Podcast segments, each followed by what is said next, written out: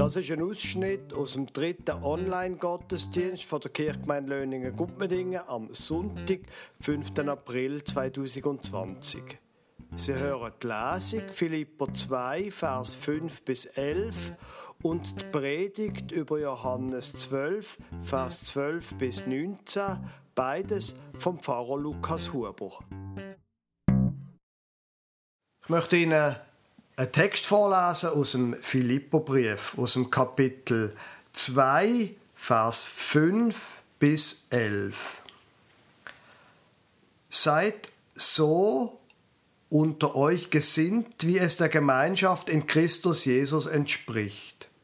Er, der in göttlicher Gestalt war, hielt es nicht für einen Raub, Gott gleich zu sein, sondern entäußerte sich selbst und nahm Knechtsgestalt an, ward den Menschen gleich und der Erscheinung nach als Mensch erkannt. Er erniedrigte sich selbst und ward gehorsam bis zum Tode, ja, zum Tode am Kreuz. Darum hat ihn auch Gott erhöht und hat ihm den Namen gegeben, der über alle Namen ist dass in dem Namen Jesu sich beugen sollen aller derer Knie, die im Himmel und auf Erden und unter der Erde sind. Und alle Zungen bekennen sollen, dass Jesus Christus der Herr ist, zur Ehre Gottes, des Vaters. Als Predigtext lese ich Ihnen aus dem Johannesevangelium, aus dem Kapitel 12, Vers 12 bis 19 vor. Als am nächsten Tag die große Menge, die aufs Fest gekommen war, hörte, dass Jesus nach Jerusalem kommen werde, nahmen sie Palmzweige und gingen hinaus ihm entgegen und schrien Hosianna, gelobt sei, der da kommt im Namen des Herrn, der König von Israel. Jesus aber fand einen jungen Esel und setzte sich darauf, wie geschrieben steht, Fürchte dich nicht, du Tochter Zion, siehe, dein König kommt und reitet auf einem Eselsfüllen. Das verstanden seine Jünger zuerst nicht, doch als Jesus verherrlicht war, da dachten sie daran, dass dies von ihm geschrieben stand und man so an ihm getan hatte. Die Menge aber, die bei ihm war, als er Lazarus aus dem Grabe rief und von den Toten auferweckte, bezeugte die Tat. Darum ging ihm auch die Menge entgegen, weil sie hörte, er habe dieses Zeichen getan. Die Pharisäer aber sprachen untereinander, ihr seht, dass er nichts ausrichtet, siehe, alle Welt läuft ihm nach. Dem Jesus ist ein Ruf vorausgegangen. Jetzt, wo er langsam nach Jerusalem kommt, es ist ihm ein Ruf vorausgegangen. Mir selber hat in der Corona Bible Challenge, wo wir zurzeit das Markus Evangelium Kapitel für Kapitel durchlesen, mir selber ist das nochmal sehr eindrücklich vor Augen geführt worden. Der Jesus, der geht durchs Land und er hat eine große Wirkung auf Menschen. Er heilt Menschen. Menschen werden gesund, er tut Wunder und er redet unglaubliche Sachen. Ihm geht der Ruf voraus. Der Ruf haben die Leute verstanden. Und sie haben auch gehört, dass so bisschen, äh, wie noch mit den Pharisäern zum Beispiel umgegangen ist und mit den anderen führenden religiösen Kreis. Man hat gehört, der Jesus, der lässt sich nicht verbiegen. Der hat, wie man heute auf Neudeutsch würde sagen, der hat Power. Der lässt sich nicht verbiegen. Der sagt fadengrad, was Sache ist und dem ist egal, ob die Leute gegen ihn sind. Der Jesus, Moment rasch, mit so viel Power könnte das Axt eine sein, wo uns helfen könnte in den jetzigen Umständen? Ja, könnte der Axt sogar Trömer, wissen Sie, wie ich meine? Trömer aus dem Land werfen? Ja, wäre das vielleicht sogar einer, der könnte auf den Thron von seinem Vorfahr, auf den Thron vom großen König David steigen? Wer das sein? Und da kommt nach Jerusalem. Hey, kommt, dann bereiten wir einen großen Empfang. Kommt, nehmt Palmzweig und dann gehen wir an. Und wenn er einzieht, dann begrüßen wir ihn wie ein König. Was? Doch, natürlich. Palmzweig, das wirkt, denk, das sieht gut aus. Was? Du hast keine Palmzweig? Ja, dann nimm halt die vom Nachbar. Den magst du sowieso nicht leiden. Äh, du willst Kleider anlegen? Ja, also, dann tu aber zuerst den Riss auf der Seite da flicken, gell? Eine Flöte willst du mitnehmen? Oh, gut von mir aus, aber gell, gehst dann ein paar Meter weiter aus, weißt du, meine Ohren? Konfetti? Nein, das nicht. Die sind noch nicht erfunden. So ungefähr muss das gesehen sein, wo der Jesus eingezogen ist. Die Leute sind aufgeregt. Die Leute haben viel geredet. Und Jesus? Jesus sagt kein Wort. In der ganzen Geschichte von dem Einzug von Palmsonntag sagt Jesus kein Wort. Und das ist ja schon ein bisschen außergewöhnlich und erstaunlich. Ich meine, Jesus ist jetzt wirklich nie um ein Wort verlegen gewesen. Er ist keiner Auseinandersetzung aus dem Weg gegangen. Und jetzt sagt er kein Wort. Das heißt allerdings nicht, dass er nicht wird reden, wenn er kein Wort sagt. Er zieht ein und grüßt sicher alle freundlichen Leute, also grüßt sicher freundlich alle Leute. Aber auch wenn er kein Wort sagt, das, was er tut und wie er einzieht, das redet sehr laut. Er zieht nämlich ein als König, aber nicht auf einem grossen Kriegswagen, schön geschmückt, vorne dran zwei oder sogar vier Rösser. Nein, er zieht ein auf einem Esel. Und erst noch auf einem jungen Esel. Also genau das Gegenteil von dem, was ein König würde tun. Das allerdings, das allerdings, sagt auch unser Text, das entspricht durchaus dem, was schon früher gesagt worden ist. Und es wird da ein Text aus dem Zacharia zitiert, und dort wird der König, wo sich Gott vorstellt, wie das soll sein, wird dort beschrieben. Du, Tochter Zion, freue dich sehr. Und du, Tochter Jerusalem, jauchze. Siehe, dein König kommt zu dir, ein Gerechter und ein Helfer, arm und reitet auf einem Esel, auf einem Füllen der Eselin. Und Achtung, jetzt kommt's. Denn ich will die Wagen vernichten in Ephraim und die Rosse in Jerusalem und der Kriegsbogen soll zerbrochen werden.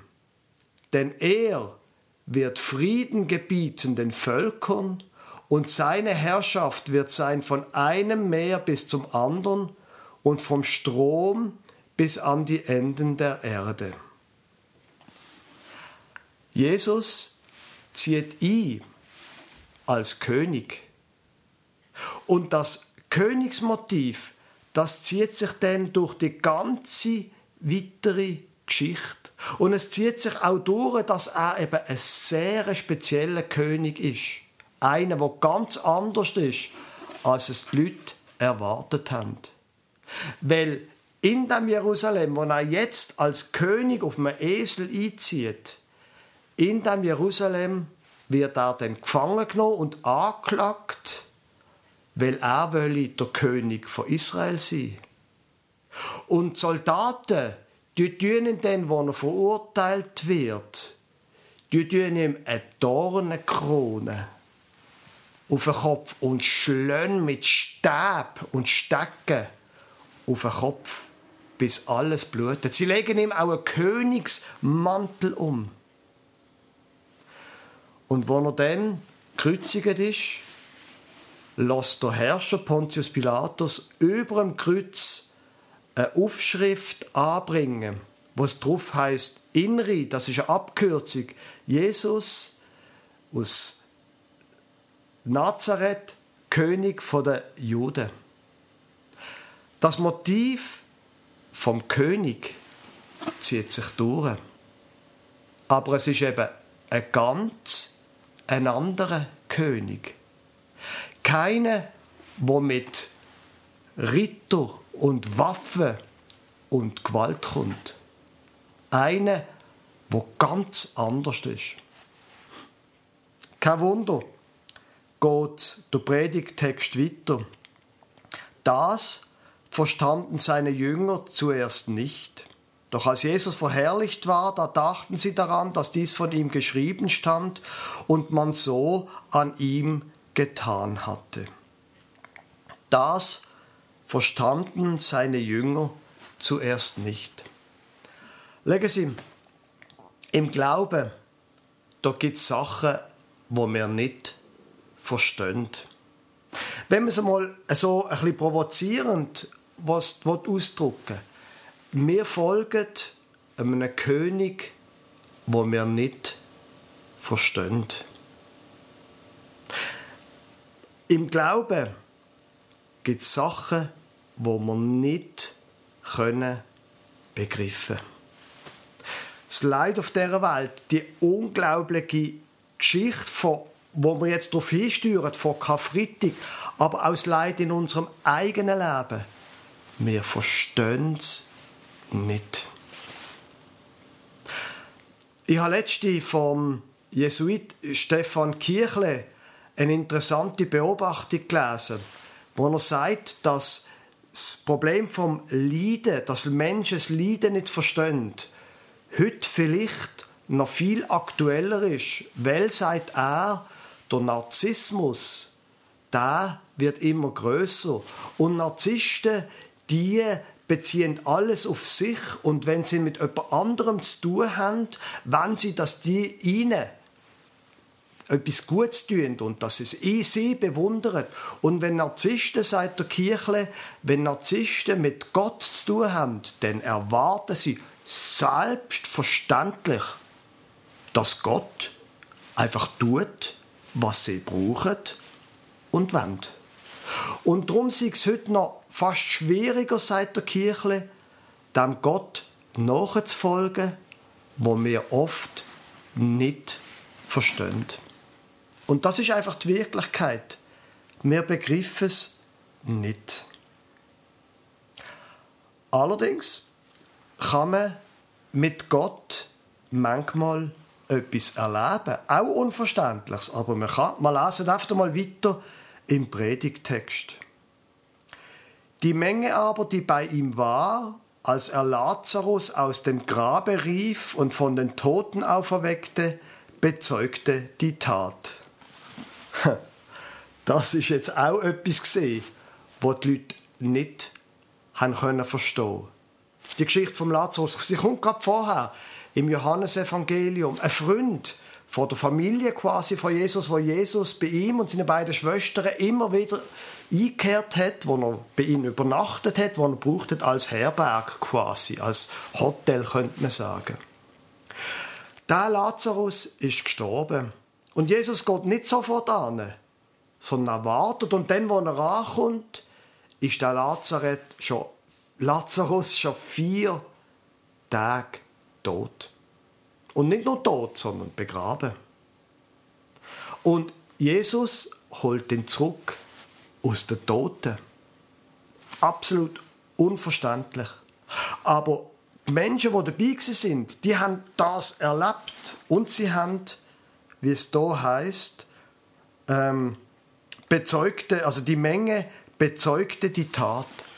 Sie haben von dem erzählt.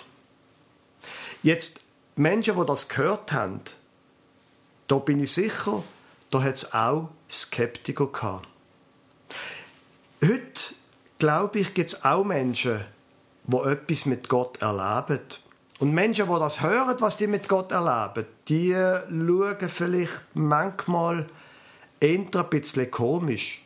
Weil Menschen, die etwas mit Gott erleben, die erleben manchmal auch ziemlich abgefahrene Sachen. Vielleicht aber lohnt es sich einfach einmal zuzulassen. Die Leute, die sind begeistert von dem, was sie hören. Darum ging ihm auch die Menge entgegen, weil sie hörte, er habe dieses Zeichen getan. Aber ja, da ist dort wieder ein Motiv in der äh, Geschichte von Palmsonntag, wo sich dann auch weiterzieht durch die ganze Karwoche. Ein Bild, wo die Menge, also die Leute, das Volk, sehr kritisch beäugt. Die Leute, so werden sie in dieser Geschichte geschildert, die folgen einfach so ein bisschen nach. Jetzt riefen sie Hosianna, Hosianna. Und ein paar Tage später schreien die Leute, kreuzigen ihn, kreuzigen ihn. Die Leute laufen einfach nach, dort wo die Action ist. Dort wollen die Leute sein. Die Leute sind Herdentiere. So schildert es der Text ein bisschen. Sie wissen ja, wenn alle Leute WC-Papier kaufen, dann muss man wahrscheinlich jetzt einfach WC-Papier kaufen. Die Leute wollen einfach dort dabei sein, wo die Action ist und wo die Party ist. Drum die Geschichte der Palmzweig. Die Pharisäer aber sprachen untereinander, ihr seht, dass ihr nichts ausrichtet. Siehe, alle Welt läuft ihm nach.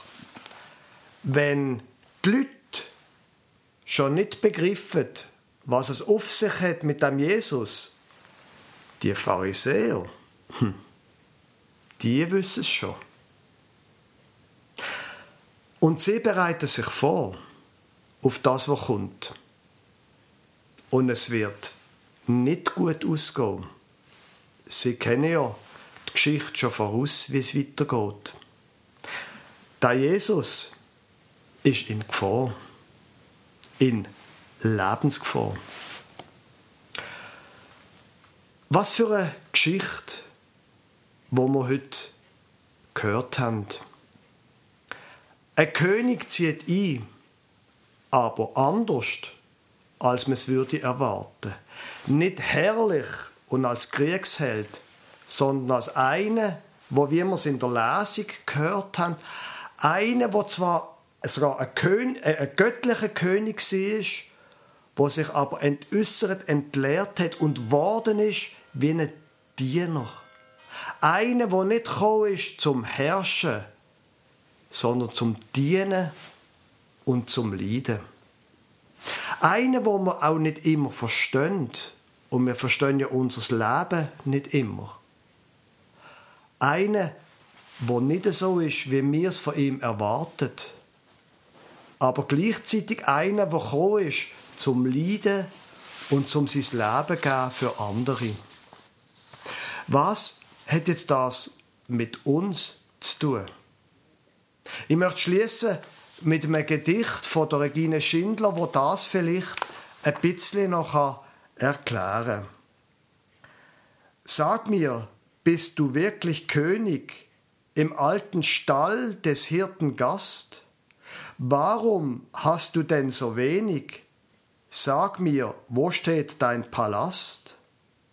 Sag mir doch, wer bist denn du? Du heilst Lahme, machst sie froh. Du hörst auch den Kindern zu. König, du liegst nur auf Stroh. Sag mir, hast du Schwert und Geld? König, brauchst du keine Krone. Du kommst arm in diese Welt, weißt du, König, wo ich wohne? König, komm in unser Haus. Komm, wir brauchen keine Pracht. Du siehst wie ein Bettler aus, doch du hast uns reich gemacht. Amen.